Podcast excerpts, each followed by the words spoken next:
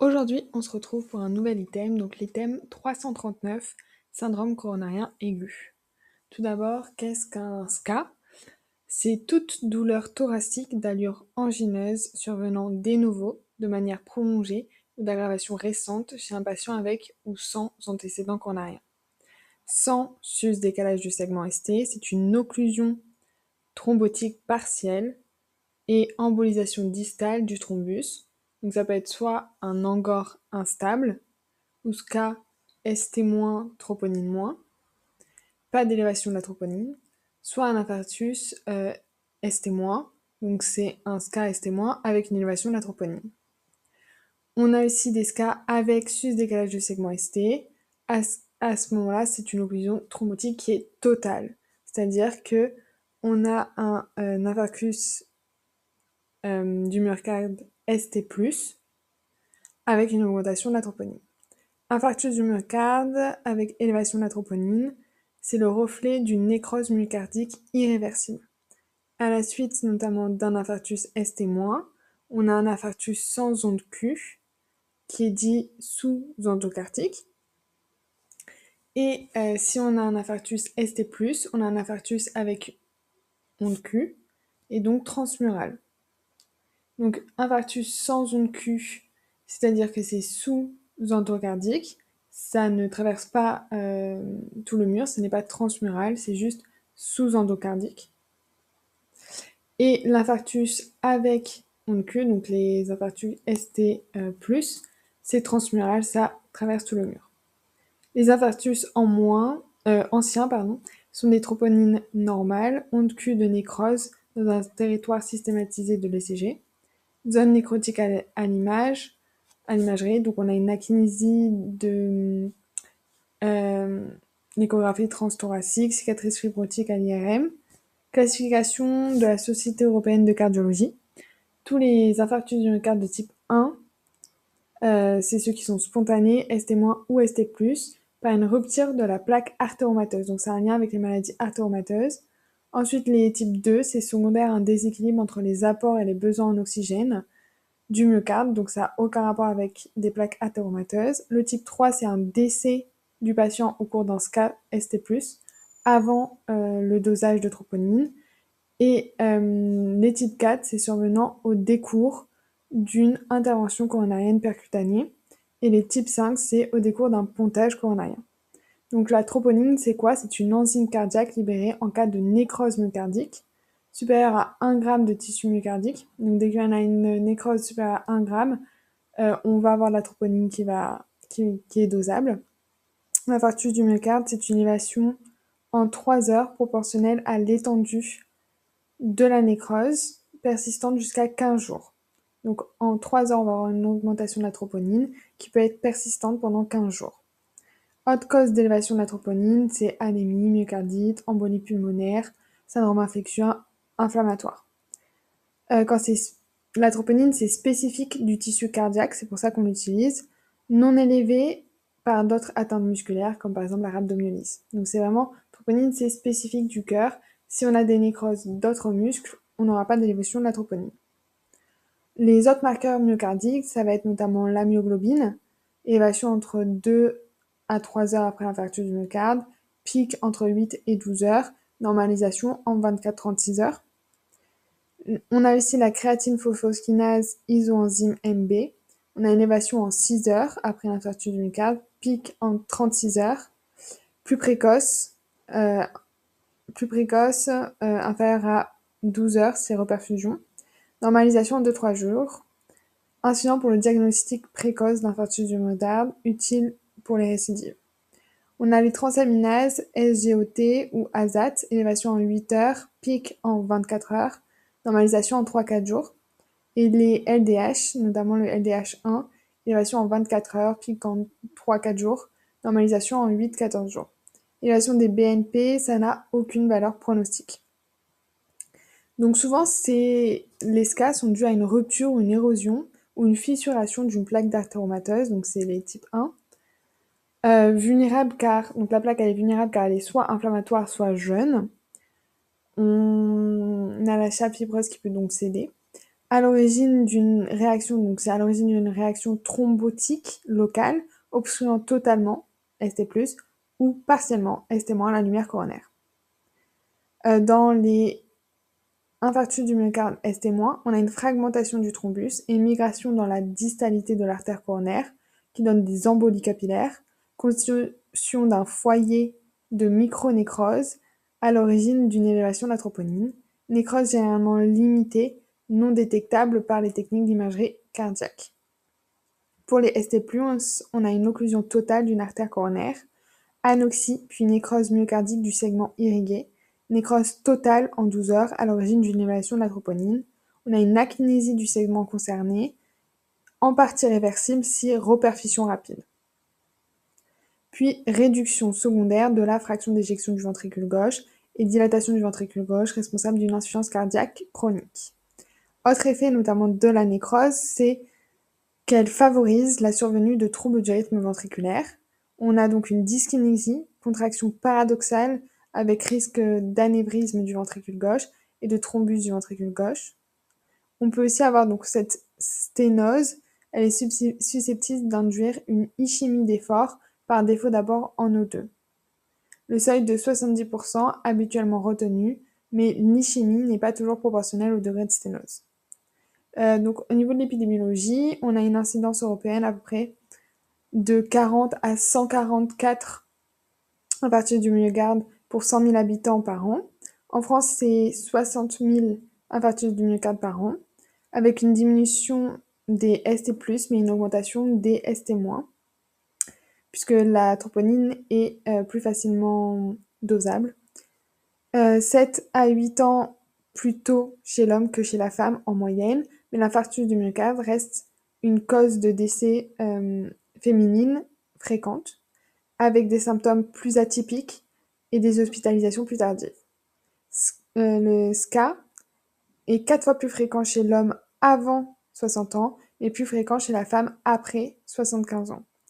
La mortalité hospitalière du ST+, est de 4 à 12% et proche de 10% à un an plus élevé chez les patients âgés, diabétiques, insuffisance rénale, insuffisance cardiaque ou euh, ceux coronariens antécédant infarctus du myocarde ou si prise en charge longue. Donc l'examen diagnostique en cas de suspicion d'encore stable, euh, contre-indiqué si SCA récent. Effort ou administration de médicaments peut pour mimer l'effort afin de dépister euh, une ischémie réversible au repos ou une séquelle de nécrose irréversible. Donc le CG d'effort, épreuve d'effort sur une bicyclette ou un tapis roulant. Critère d'arrêt, c'est une mauvaise tolérance clinique, dyspnée, hypotension, angor, une pression artérielle systolique supérieure à 210 mmHg, euh, trouble du rythme, une euh, fréquence maximale, fréquence cardiaque maximale atteinte, 220 moins l'âge, et un résultat positif, c'est-à-dire qu'on a un sous-décalage supérieur à 1 mm horizontal avec ou sans douleur thoracique. Donc la sensibilité et la spécificité de ces tests est moindre que les autres examens. On a euh, donc c'est contre-indiqué, les examens d'effort c'est contre-indiqué si on a un infarctus du myocarde inférieur à 48 heures ou euh, SCA instable, si on a des sténoses coronaires connues, euh, ou un TDR ou TDC instable, une insuffisance cardiaque instable, une embolie pulmonaire récente, une myocardite aiguë. Ensuite, on a la scintigraphie myocardique d'effort. C'est l'injection d'un traceur radioactif qui va se fixer sur le myocarde, fonctionnel en fonction de la qualité de perfusion de celui-ci, permettant de localiser et d'évaluer l'étendue de l'échimie. Donc l'acquisition par une gamma caméra d'imagerie en coupe du cœur, donc divisé en 17 segments, Première série d'images post-effort ou après injection de dipyridamol, persentine. On utilise la persentine pour l'effort chez, euh, au niveau des hum, scintigraphies. Euh, puis au repos 4 heures après l'effort. Donc les limites euh, de la scintigraphie, c'est quand on a un bloc de branche gauche, une obésité, c'est aussi coûteux et c'est irradiant. Mais on a une spécificité, une sensibilité qui est très bonne. Ensuite, on a l'échocardiographie d'effort. échographie transthoracique au repos et à l'effort afin de rechercher une hypokinésie, voire une akinésie de la paroi du ventricule gauche. Donc on l'a fait à l'effort ou après l'injection de dobutamine. Donc on a vu pour la scintigraphie, c'était euh, du persentine, de la persentine, et euh, pour euh, l'échographie, c'est de la dobutamine. Pour l'IRM de stress, on va avoir, on va permettre, ça va permettre de repérer les troubles de cinétique segmentaire ou une anomalie de perfusion au cours d'un stress. Donc souvent on met de la dobutamine comme pour l'échographie ou de l'adénosine. Les limites, c'est contre-indication de l'IRM, disponibilité.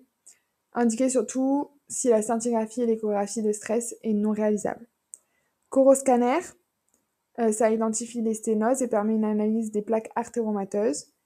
Euh, ça correspond à un angioscanner avec acquisition, acquisition couplée à l'ECG, séquence en télédiastolique, après ralentissement de la fréquence cardiaque par bêta-bloquant. Limite, c'est ininterprétable si tachycardie ou fibrillation artérielle, artère coronaire calcifiée, voit euh, mal les petites artères distales. Avantage, très bonne valeur prédictive négative, évalue bien la perméabilité post-pontage. Ensuite, on a les coronarographies. C'est l'examen diagnostique et thérapeutique, à la différence des précédents. Il permet d'identifier directement la sténose coronarienne en, montrant, en montant un cathéter jusqu'à l'ostium coronarien, puis injection de dérivés nitrés et injection de produits de contraste de manière sélective. Euh, une salle de coro asepsie, ponction artérielle, donc souvent c'est l'artère radiale, sous anesthésie locale, sous héparine au moment de la procédure pour éviter les thromboses, donc limite, c'est bien sûr euh, un examen qui est invasif, pardon. Risque rénal parce qu'on a un produit de contraste iodé. Euh, risque infectieux, vasculaire avec des hématomes, des sélections. Euh, risque embolique et risque rythmique. Possible d'injection d'adénosine pour reproduire l'effort si doute sur la sténose. Quand le geste est thérapeutique, on a une bithérapie antiplaquettaire au décours pour 6 à 12 mois. Donc c'est aspirine et clopidogrel. Donc on a vu, on a plusieurs euh, examens en termes de diagnostic. On va voir l'ECG, l'ECG à l'effort. On va voir la scintigraphie myocardique d'effort avec euh, du persentine, de la persentine. On va avoir ensuite euh, l'échographie d'effort avec de la dobutamine l'IRM de stress avec de la dobutamine, la le coronoscanner. Coronoscanner, c'est un scanner qui est couplé à l'ECG. Et le coronarographie, euh, qui est un examen qui est à la fois diagnostique, mais aussi euh, thérapeutique, avec une injection de dérivés nitrés notamment, qui permet la vasodilatation des coronaires. Donc, le euh, syndrome coronarien sans sus-décalage du segment ST. Le diagnostic, donc c'est un, c'est évocateur devant un angor spontanément prolongé, supérieur à 20 minutes, au repos, régressif spontanément après euh, injection de trinitrine. Angor de novo, angor d'effort inaugural apparu il y a moins d'un mois, ou encore crescendo, c'est-à-dire angor euh, qui s'aggrave, tout simplement. Récidive angineuse post-infarctus du myocarde, encore inférieure à un mois suivant la constitution d'un infarctus du myocarde. Donc, les euh, SCA sans euh, décalage du segment ST, atypique, c'est fréquent chez la femme, chez le patient jeune, inférieur à 40 ans, ou très âgé, supérieur à 75 ans, ou diabétique. On a une douleur qui est épigastrique de repos, euh, indigestion, dyspnée croissante, douleur thoracique en coup de couteau, pseudopleurétique. Euh, évocateur, c'est non influencé par la mobilisation de la région douloureuse, par la respiration profonde ou la position. Les signes cliniques, euh, normales dans la majorité des cas, éliminer une autre cause cardiaque ou non cardiaque de douleur thoracique, identifier une autre localisation de l'athérome, pression artérielle, haut de bras, recherche de signes d'instabilité hémodynamique et souffle systolique. Le CG de repos, on va utiliser 18 dérivations. Euh, on a un sous-décalage ST horizontal et descendant, en particulier supérieur à 1 mm dans au moins deux dérivations contiguës euh, et absence de sus-décalage ST. On a une onde T négative ou inversée. Le CG peut être normal, surtout en post-critique, dans 30% des patients. La troponine, ultrasensible ou troponine TC, c'est un dosage dès le premier contact avec résultat rapide inférieur à une heure, euh, renouvelé après 3 heures. Pour suivre la cinétique, reste euh, plus souvent quelques jours. On a dit jusqu'à 15 jours. Euh, les autres, on peut faire une radio thoracique systématique, une échocardiographie transthoracique et un bilan biologique. Donc on va évaluer le pronostic grâce au score GRACE, risque de décès ou d'infarctus du myocarde hospitalier et ultérieur, avec en s'aidant notamment de l'âge, de la pression artérielle systolique, de la fréquence cardiaque, de la créatinine, de l'ACR, de l'élévation de la troponine, sous ST du stade KILP. Euh, et un score GRACE élevé, c'est un score supérieur à 140. Ensuite, on a CRUSAD, crusade, euh, risque hémorragique sous antiagrégant plaquettaire. Et on a le CCS, sévérité d'un langor, utilisé dans l'angor stable, mais prédictif dans le SCA non ST. Donc le CCS, sévérité d'un langor, 1, type 1, c'est activité quotidienne non limitée, angor si effort soutenu, intense. Le type 2, c'est limitation discrète euh, des activités quotidiennes, encore si marche rapide, ou encore selon les conditions de l'environnement. Le type 3, c'est limitation importante des activités quotidiennes, encore pour effort minime.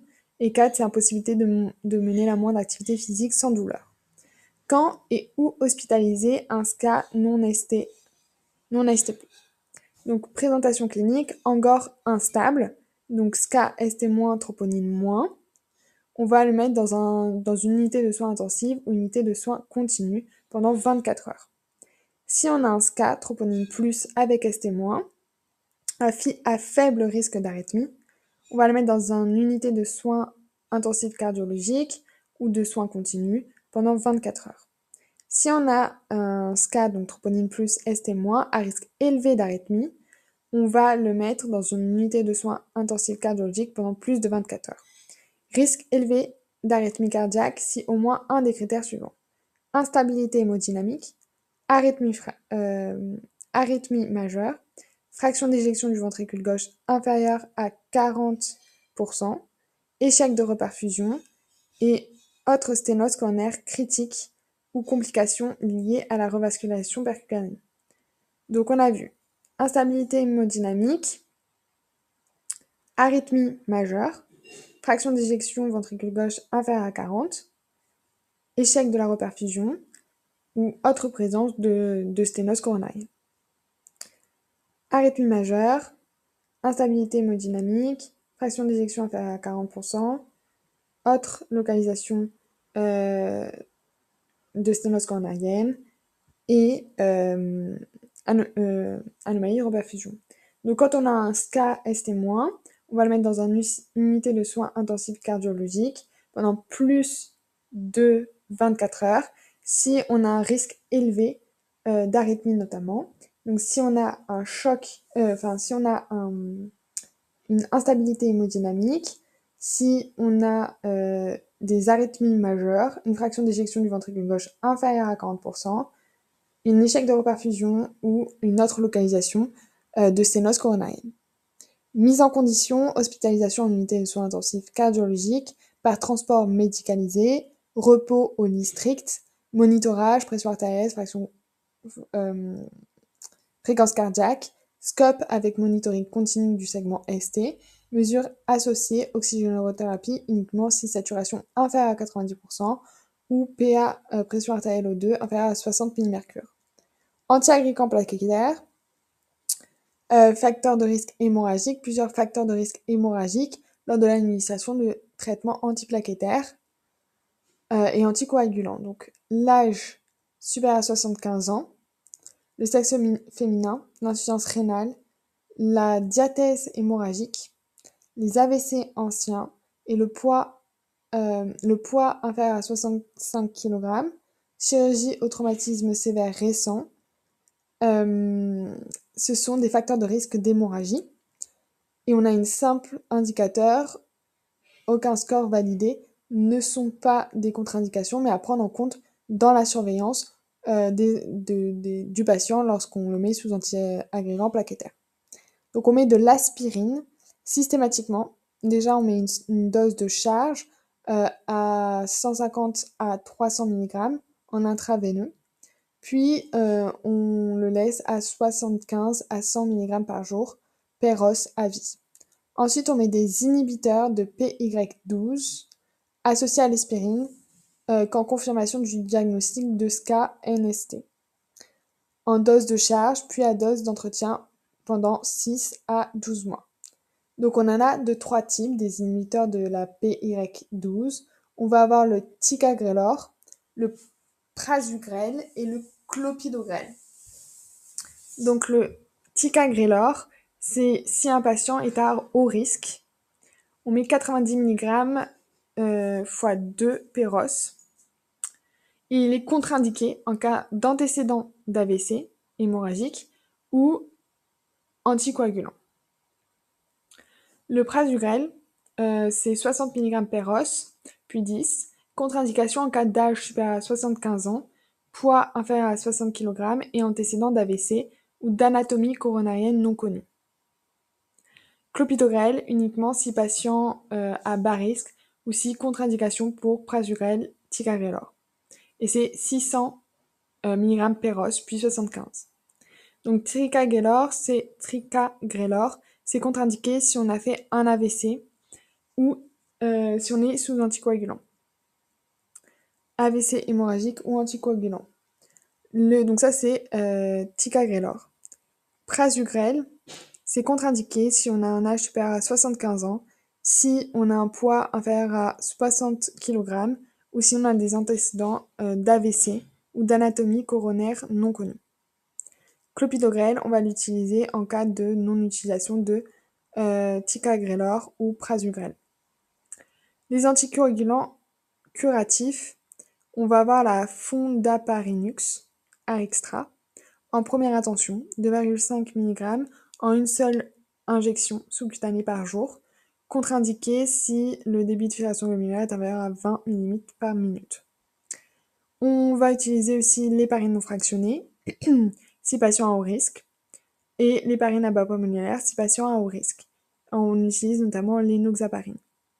Bivalirudine euh, et, arrêt après la revascularisation. Donc l'héparine non fractionnée et l'héparine bas poids on va surtout les utiliser pendant les interventions.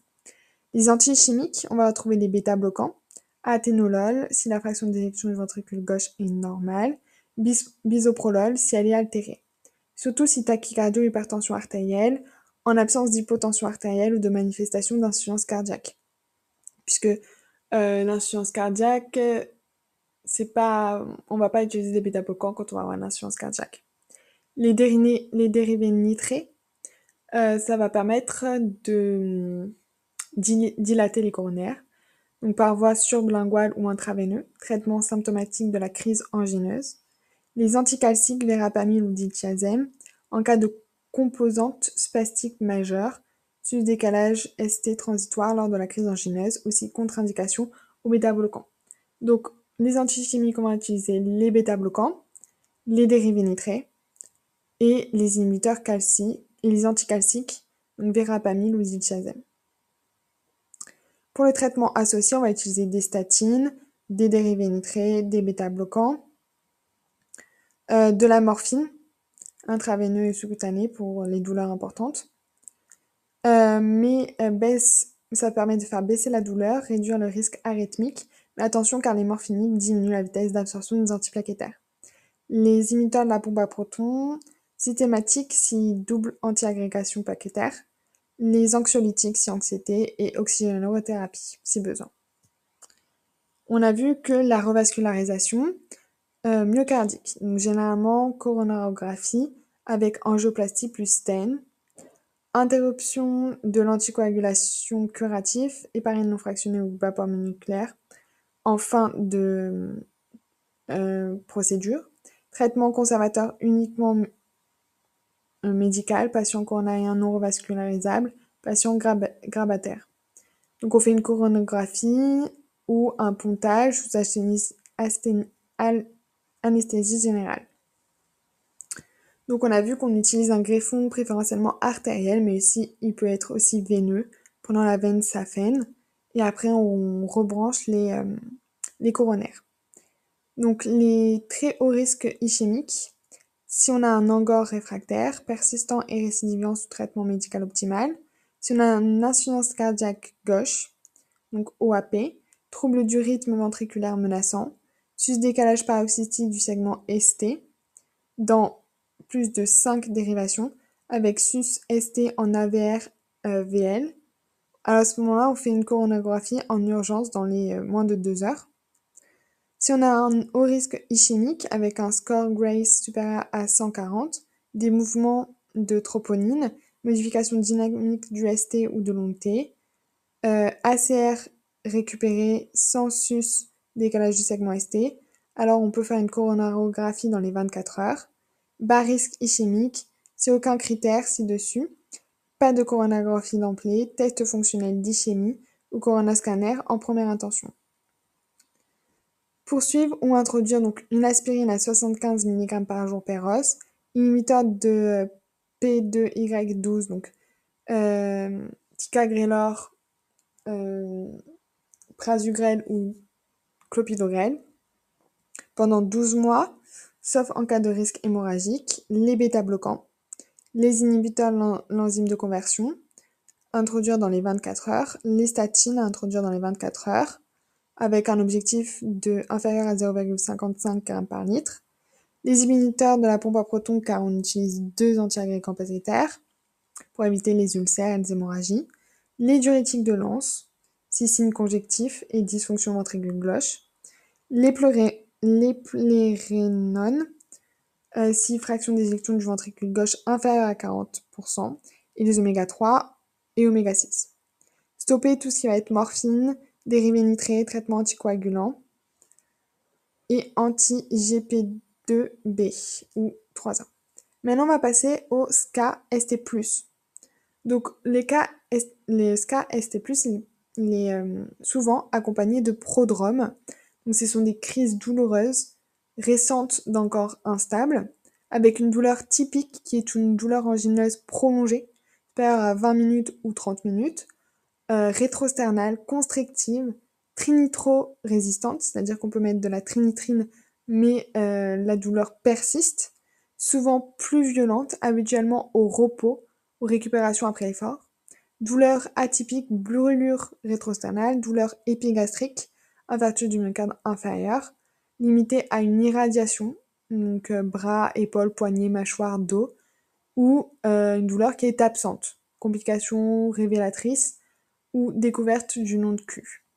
Donc, autre, on peut retrouver une sueur, une éructation, de la nausée, des vomissements, une angoisse, une fatigue, une syncope, une palpitation. Les signes cliniques, donc l'examen clinique généralement normal en l'absence de complications, plus, ou moins fébricule possible. Les signes de complications, ça va être insuffisance ventriculaire gauche, choc cardiogénique, insuffisance ventriculaire droite, complications mécaniques, et frottement péricardique.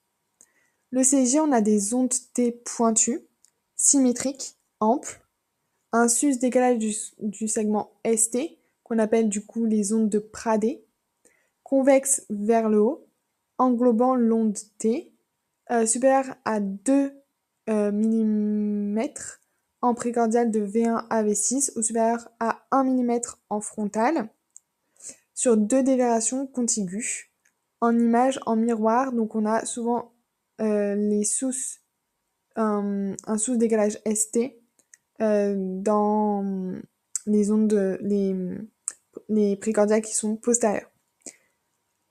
Apparaît dans les premières heures, doit revenir à la normale en moins de 3 semaines.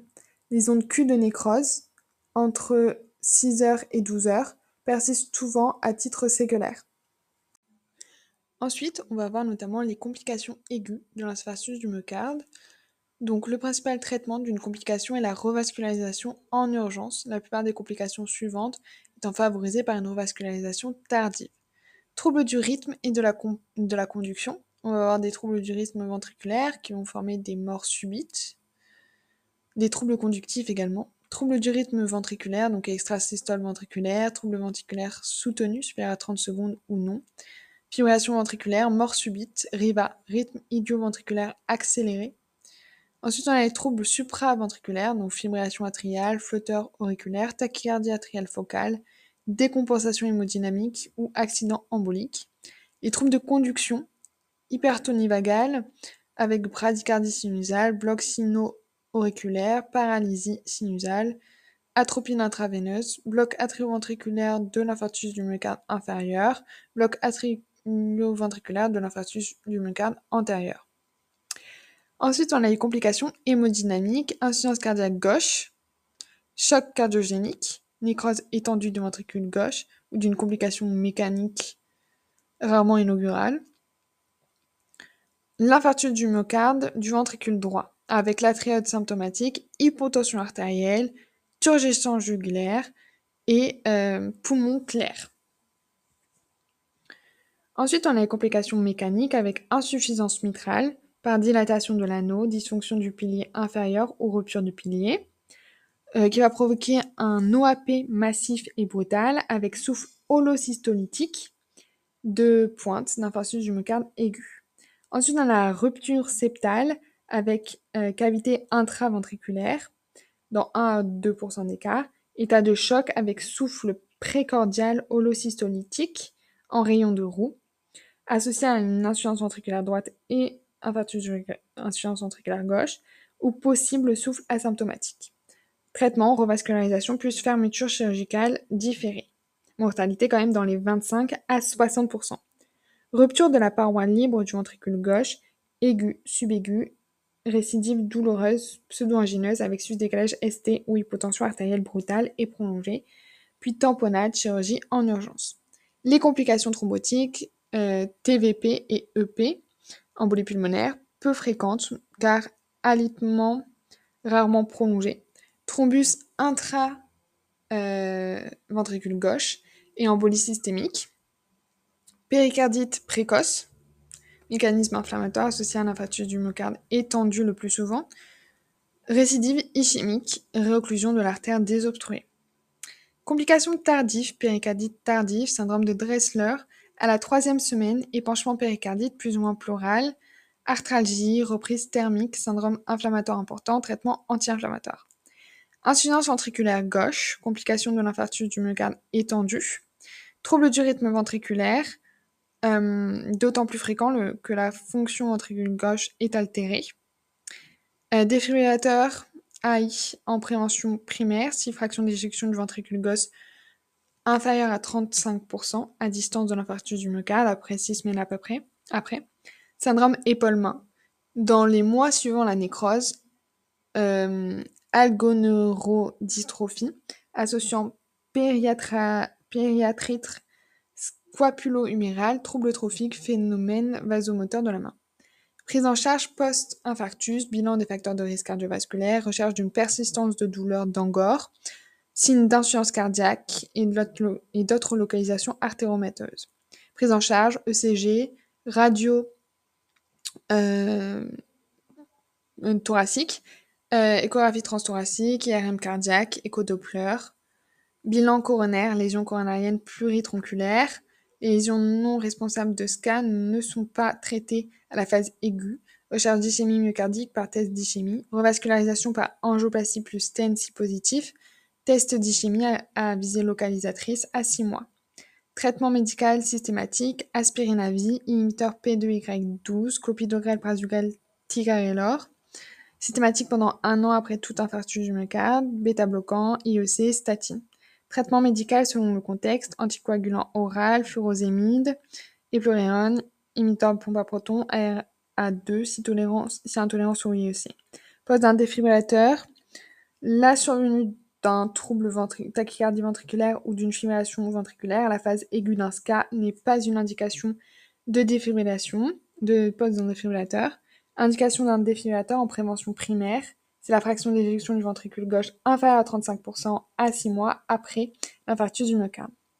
Donc on pose un défibrillateur si on a une fraction d'éjection du ventricule gauche qui est inférieure à 35% à 6 semaines après l'infarctus du myocarde. Mesures associées, contrôle du fraction de, des FDR, des facteurs de risque cardiovasculaire, du tabac, contrôle du poids, équilibre diabétique, contrôle de l'hypertension artérielle, réadaptation cardiovasculaire avant la reprise de l'activité physique. On a vu consommer assis au bout de deux jours. Euh, non, assis au bout de 12 heures, euh, debout au bout de deux jours, avec euh, marche plutôt pente avec sortie de l'hôpital au bout de 3-5 jours et un mois d'arrêt maladie. un mois d'arrêt maladie de travail. Diminution du stress, traiter une dépression, soutien social, éducation du patient, contre-indication à la conduite automobile pendant un mois, favoriser le retour au travail, arrêt du travail minimum un mois, adapter le poste si besoin, et prise en charge à 100%. On a un ALD. Et voilà, c'est fini pour euh, cet éthème 224, euh, le SCA.